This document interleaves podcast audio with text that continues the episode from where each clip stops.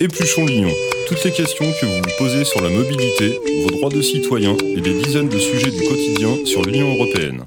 Et oui, les élections euh, de l'Union européenne auront lieu en juin prochain. Et d'ici là, on fait un petit tour de l'Union européenne avec le Centre Info Jeunesse. C'est à vous les filles. Bonjour à toutes et à tous. Vous l'avez peut-être déjà vu passer dans les médias, Ursula von der Leyen officialise sa candidature pour un nouveau mandat. Ça tombe bien. La dernière fois, on vous a expliqué dans les grandes lignes comment fonctionne l'Union européenne.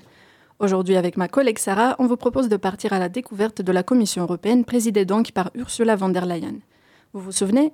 Basée à Bruxelles, la Commission européenne est l'un des piliers de triangle institutionnel, aux côtés du Parlement européen et du Conseil de l'Union européenne. La Commission représente l'organe exécutif de l'Union européenne. Son rôle Élaborer, proposer des textes de loi, appelés directives et règlements, qui sont ensuite transmis au Parlement européen et au Conseil de l'Union européenne pour adoption.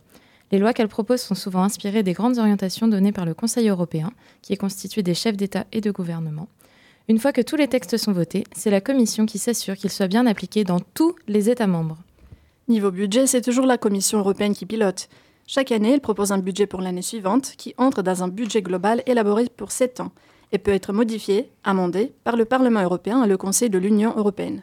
Une fois que tout le monde se met d'accord, le budget est voté. Mais alors Sarah, on retrouve qui dans cette Commission européenne? La Commission européenne compte 27 commissaires, un par État membre, dont un président et un haut représentant de l'Union pour les affaires étrangères et la politique de sécurité. Chaque commissaire est responsable d'un domaine spécifique. Ils ne représentent pas leur pays, mais agissent dans l'intérêt général de l'Union européenne.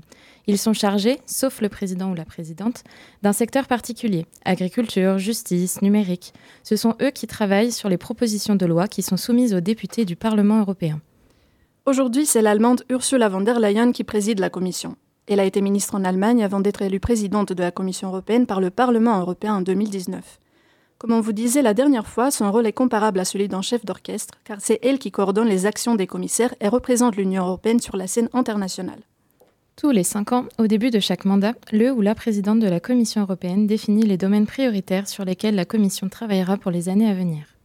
Les priorités actuelles de la Commission européenne sur la période 2019-2024 sont un pacte vert pour l'Europe, aussi appelé Green Deal, une Europe adaptée à l'ère numérique, une économie au service des personnes, une Europe plus forte sur la scène internationale et la promotion de notre mode de vie européen et un nouvel élan pour la démocratie européenne.